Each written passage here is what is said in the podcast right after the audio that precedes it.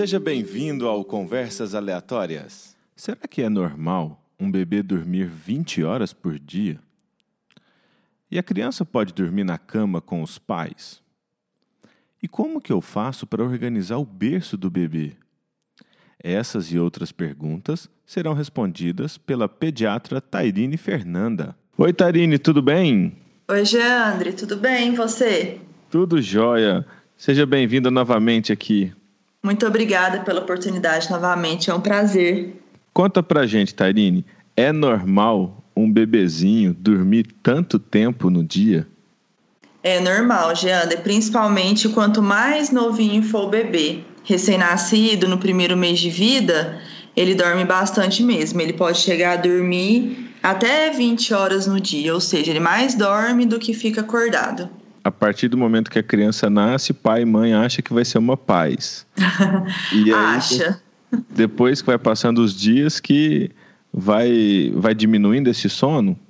É, a tendência é que conforme a criança vai crescendo, o tempo de sono dela mude, tanto o tempo quanto o padrão de sono, na verdade. E o que, que interfere nisso? É, é a rotina da casa? É hormonal? O que, que acontece no, no organismo da criança? Na verdade, é uma mistura de tudo, né? O neném, na verdade, ele demora alguns meses para o que a gente fala perceber que ele nasceu, né? Ele tem uma ligação ali com o útero da mãe, que é o que a gente chama de esterogestação, que é como se ele estivesse sendo gestado ainda fora da barriga. E por conta disso, é como se fosse um tempo de percepção mesmo, né? De adaptação, questão hormonal, sistema nervoso, amadurecimento mesmo do neném, que vai fazendo com que ele se torne mais desperto, né? A percepção dele com o ambiente. E, e mais ou menos quanto tempo demora para esse sono normalizar? assim, não, não, tem, não tem esse valor exato, né? Não tem dias, meses, não. Na verdade, conforme o neném vai crescendo, gradualmente ele vai dormindo menos e tendo uma mudança nesse padrão do sono. Por exemplo, a, o neném no primeiro mês de vida, principalmente, igual eu comentei, ele pode chegar a dormir até 20 horas por dia, sendo que esse sono dele pode até ter o que a gente chama de troca de sono-vigília que é, por exemplo, ele dormir muito enquanto está de dia e à noite tender a ficar, ficar acordado. Quando o neném cresce ali, que ele já chega por volta dos três meses, ele já diminui esse tempo um pouquinho, às vezes ele já diminui ele para 15 horas e disso dividido em algumas sonecas, né? Mas ele ainda consegue dormir períodos maiores. Quando a criança já chega ali por volta dos seis meses, ele já diminui mais um pouco, 12, 14 horas de dia, sendo que ele faz cerca de duas a três sonecas por dia. Quando ele cresce mais um pouco, ali entre um, dois aninhos de vida, ele já dorme 12 horas por dia e diminui o número de sonecas, faz só de uma a duas. Sendo que quando a criança chega ali por volta de 4 a 5 anos, ela já não tem essa necessidade de fazer essa sonequinha durante o dia. Então, assim, não existe esse esse parâmetro exato, assim, esse valor exato, tempo, idade. É um costume que também tem muito a ver com a rotina de como a criança é adaptada e que ela vai mudando gradualmente conforme o seu crescimento e amadurecimento. Às vezes, quando a criança está ali nos primeiros dias, nas primeiras semanas, alguns médicos eles instruem para você acordar a criança para ela mamar, né, interromper o sono. Isso traz algum prejuízo para o sono da criança ou o benefício da mamada supera o prejuízo que pode ser causado? Isso é muito particular, né? O que a gente defende muito hoje, que é o leitamento livre demanda, a gente não, não teria essa obrigatoriedade desses períodos muito bem estabelecidos. Por exemplo, a criança tem que mamar a cada duas, a cada três horas. É, quando a gente fala de aleitamento livre demanda, a gente não, não se preocupa com isso, não preocupa com intervalo, com o tempo que o neném mamou, quanto ele sugou, por exemplo. Isso não é importante para a gente. O importante é a forma como ele, ele se alimenta, os intervalos que ele pré-define, como isso está influenciando no, no ganho de peso dele. É, isso, só que isso é quando a gente trata de uma criança saudável. Então, por exemplo, uma criança saudável que está crescendo, ganhando peso, indo tudo dentro do esperado, a gente não tem essa obrigatoriedade de acordar ela. Né? Então, por exemplo, tem neném que mama uma, duas vezes à noite, tem neném que nem acorda, tem neném que tem uma necessidade é, pessoal maior, acorda três, quatro vezes. Então, isso é particular. A gente não teria obrigatoriedade de acordar o neném. Agora, quando a gente pega o neném que talvez tenha algum problema específico de saúde, um neném prematuro, um neném que é muito pequeno, um neném que nasceu com peso ali menor, às vezes a gente tem que dar essa regulada de realmente ele mamar à noite para a gente conseguir que ele tenha um ganho de peso adequado e um desenvolvimento adequado. Mas o que vai definir isso é justamente o acompanhamento com o pediatra, que vai pesar, medir, ver como esse neném está é, desenvolvendo, hidratação, o quanto ele está ingerindo, se está sendo suficiente, tudo isso vai sendo ajustado. Tairine, e dependendo da rotina da casa, às vezes os pais têm um costume mais noturno de ficar acordados até mais tarde, dormir um pouco até mais tarde. Isso às vezes pode influenciar no sono da criança. Como melhorar o processo? Como otimizar o sono da criança? O comportamento ali da casa é muito importante, porque primeiro que sono é aprendizado, né? É, eu acho que o, sonho de todo pai e mãe era o neném nascer, dormir à noite, todo mundo conseguir dormir e ficar tudo certo, né? Mas a gente sabe que essa não é a realidade. Inclusive, pelo que eu comentei, de às vezes o neném poder trocar o dia pela noite. Então, na verdade, o sono, como todo o resto, ele é aprendizado. A gente tem que ensinar a criança a dormir, e isso já começa com o recém-nascido, né? Desde o primeiro dia de vida a gente já começa esse treinamento. Então, é um treinamento, é aprendizado, né? É, e a principal, assim, o mais importante para esse aprendizado é a rotina. Uma criança que tem rotina em tudo que ela faz, a gente vê um melhor reflexo em tudo no geral, mas no sono principalmente, né? Então a criança ter horário, ela ter horário para dormir, ter horário para ir para a cama é muito importante. Então a rotina da família se torna importante porque às vezes é costume do pai e da mãe não ter essa rotina, não preparar o ambiente, é, não, não, acalmar a casa para o momento do sono, isso é, não adianta a gente cobrar da criança, né? Precisa ser, ser dado o exemplo. Então, a primeira coisa é rotina, ter horário, definir horário para ir para a cama. E para que chegue, né, a gente consiga, de certa forma, convencer a criança a isso, a gente tem que ir preparando o ambiente desde um tempo antes. Então, o que, que eu oriento os pais? Anoiteceu, ou seja, a natureza, né? A gente tem que dormir esse horário. Anoiteceu é o horário da gente dormir. Vamos preparar o ambiente para o sono.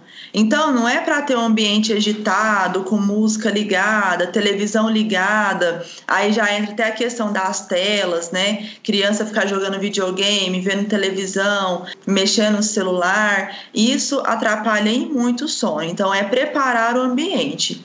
Anoiteceu, vamos deixar as luzes mais apagadas. O ideal é que a gente consiga colocar é, até a luz amarela, poucos pontos acesos. É, relaxar o ambiente, não deixar a televisão ligada, videogame, celular, fazer atividades relaxantes, por exemplo, é, ler para criança, criança maiorzinha que consegue ler, também ler um pouco, colocar uma música relaxante, colocar uma música calma, preparar o banho, a criança tomar o banho, relaxar, para aí sim ela chegar no momento dela dela dormir, né? Estabelecendo essa rotina, o organismo da criança ele vai acostumando e o ciclo hormonal da criança também se adapta a, a todo esse processo.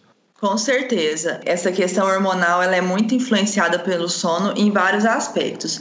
Primeiro, a preparação para o sono. A gente precisa de uma substância no corpo muito importante para regular o sono, que é a melatonina, e ela, ela só é produzida no nosso corpo quando a gente não tem contato com a luminosidade. Então, por isso que a gente orienta, diminuir as luzes, não ter exposição à tela, é, no quarto, ter cuidado até com pequenas luzes, por exemplo, às vezes tem ar-condicionado, televisão, que fica aquelas luzinhas vermelhas, né, acesa, isso é capaz de influenciar.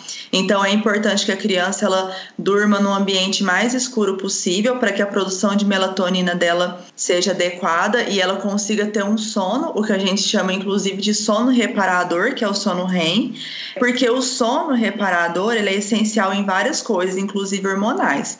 Por exemplo, a criança, né, ou até o adulto que não dorme bem, ela fica com o corpo estressado, né? Então, a gente tem uma alteração de hormônios do estresse, por exemplo. E isso é extremamente prejudicial ao corpo, né? A gente viver nesse, nesse estado de estresse, né? E fora isso, a criança no período da noite produz o hormônio do crescimento. Então é importante a criança dormir bem para ela, crescer. Justamente, a, além disso, ela não não está exposta a esses hormônios do estresse, porque ela também pode ter prejuízo no crescimento, desenvolvimento. Fora isso, uma criança que não dorme bem, ela não consegue concentrar, aprender no outro dia, ficar alerta, é, o que pode atrapalhar, por exemplo, a questão educacional, né, de, de aprendizado mesmo. E o outro dia, né, a criança, ela, se ela não dormiu bem, muito provavelmente ela não vai ter um aproveitamento adequado do dia, do dia posterior. Então, realmente tem uma questão hormonal envolvida nisso o sono da, da criança, como você disse, que ele vai diminuindo o período de sono e aumentando o período de vigília e com algumas sonecas, né? Então, Isso. essa diminuição, ela vai ser proporcional à qualidade do sono que a criança teve nos primeiros períodos de vida, ou não tem nada a ver? Não, sim, não, não essa relação direta, né? É, na verdade, sim, a criança aprendendo a dormir bem, ela e tendo essa disciplina, ela vai regulando isso conforme o crescimento dela e ela mesmo vai demandando essa necessidade, né? Por exemplo, o corpo vai respondendo. Isso, a criança que dorme bem à noite, ela não vai precisar de passar uma tarde inteira dormindo, por exemplo. Ela vai poder tirar a sonequinha dela ali própria para a idade, de uma hora, duas horas, conforme a idade que ela tá, e aquilo vai ser suficiente restaurador. Diferente de uma criança, por exemplo, que fica vendo televisão até de madrugada, ou é muito comum um adolescente que vira madrugada jogando no computador, videogame, né? Que no outro dia ela vai ter todo um desbalanço, né? Ela vai precisar ou de, de dormir até a hora do almoço, ou uma criança vai dormir a tarde inteira. Então, na verdade, quando a gente tem esse aprendizado desde novo, a criança aprende adequadamente e ela vai seguir essa rotina já esperada do sono quanto mais escuro, melhor, né, para a criança dormir. Sim. Às vezes, quando a criança está ali nos três, quatro anos, começam a surgir os medos e a gente acaba deixando uma luz ligada no quarto, às uhum. vezes, né? Então, às vezes, isso pode até atrapalhar o sono. Pode. É, o ideal é que, que, assim, isso, pensando apenas em sono, não fosse utilizado, né? Mas a gente sabe que, que esses medos são comuns da idade, que às vezes esse esse manejo é necessário. Então, o mínimo possível, né, uma luz discreta, algo pequeno, nada que fique muito claro, e você ir trabalhando esse medo com a criança para isso poder, poder ser retirado. Então, enquanto não surgirem esses medos, escuro não total é o melhor. Isso. Tairine, é, eu lembro que quando eu, minha filha nasceu e quando eu tive contato com bebezinhos assim recém-nascidos, sempre tinha uma preocupação de colocar uma almofadinha para a criança dormir mais inclinada, é, colocar aquele monte de, de protetor no berço. Quais as seguranças que a gente tem visto hoje que são eficazes? Então, é, tem cada vez mais se fala disso, né, por questão de segurança mesmo, e isso não é nada que a gente tira da cabeça, isso é, surge de estudos, né, que mostram que realmente é mais seguro. O que a gente pediatra brinca é que berço seguro não é aquele berço bonito que toda mãe sonha, né? Cheio de protetor, cheio de tela, cheio de bichinho. Na verdade, isso para o recém-nascido ele não é nada seguro. Não é o que a gente orienta, né? Quando a gente fala da segurança do recém-nascido, tem alguns pontos importantes. O mais importante, né, que isso é campanha mundial, a posição do bebê dormir, sempre de barriga para cima. É, antigamente se falava de colocar o neném pro, de lado, o neném de bruço.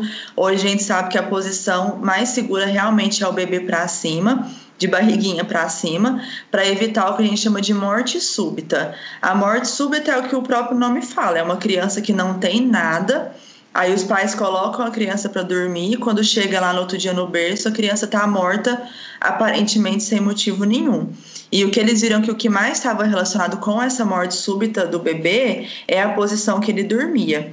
Então, o que foi visto que a posição mais segura é de barriga para cima. Fora isso, o bebê, a gente não pode colocar coisas em volta dele ou sobre ele, né? É, o neném, ele, ele não tem o, a, o desenvolvimento motor e neurológico de que se algo cobrir o rostinho dele, ele, ele vai sufocar, então ele tem que tirar. Isso é só o neném maior, depois dos seis, sete meses de vida. Antes disso, o neném, por movimentação normal dele, pode, por exemplo, levar um cobertor para cima do rosto dele enquanto ele dorme e ele não ter a maturidade de saber que ele tem que ir lá puxar e tirar aquilo do rosto dele. Então, tudo isso que possa sufocar o neném no berço não é aconselhável. Então, travesseiro, cobertor, bichinho de pelúcia, aqueles grandes protetores da cama, né? Eles não são adequados pelo risco de poder, de alguma forma, ali, sufocar o bebê. Fora isso, em termos de segurança, a gente tem que pensar no berço seguro. Primeira coisa é a distância das grades do berço, que tem que ser é, o, o determinado ali em torno de 6 centímetros. Fora isso, a altura regulável, né? Porque no começo você precisa que o bebê esteja mais alto mesmo e até então não tem perigo, mas tem que ser um berço que você consiga abaixar o colchãozinho dele, porque depois quando o neném conseguir ficar em pé, para não ter o risco de queda do berço. Então, quando a gente pensa no berço, essa seria o mais importante. Outra coisa que a gente sempre orienta e que hoje na, na, verdade é uma questão muito polêmica, né, que existe pediatras que defendem uma visão e pediatras que defendem outra, é a questão da cama compartilhada, né?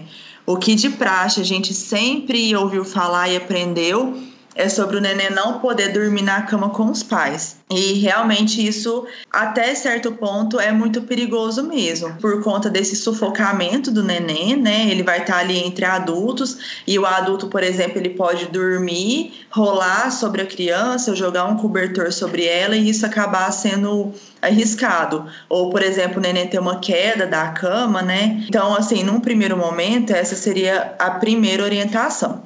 Mas surgiu muito pessoal, assim, dessa questão humanizada que defende a importância importância da cama compartilhada, né? Sobre a questão do afeto, de estar próximo dos pais. E que isso, assim, a minha, agora eu vou dar a minha, a minha opinião, né? Pediatra Tairine, o que, que é a minha opinião? A minha opinião é que se for opção do casal, porque tem que ser um acordo entre os dois, para que não haja inclusive prejuízo do relacionamento entre homem e mulher, que é algo que tem que ser mantido apesar do nascimento de um bebê. Ele, ele chegou acima de tudo. Na verdade, o bebê só tá ali porque existe o relacionamento homem-mulher e esse relacionamento homem-mulher não pode se perder pela, pela chegada de uma criança é, que se for uma opção do casal fazer a cama compartilhada, que ela seja feita de uma forma segura. O que, que seria essa forma segura? Existem hoje como se fosse pequenos berços que você acopla na cama dos pais. A criança ela não dorme ali no meio do adulto, né? Todo mundo junto. Na verdade, você acopla pequenas caminhas, bercinhos que eles têm a proteção para a criança não cair, mas que ela fica ali como se fosse encostada na cama dos pais, eles conseguem dormir juntos. Então, essa, por exemplo, seria uma forma de fazer a cama compartilhada. E a questão do bebê dormir no carrinho? Tem algum risco? É, é seguro?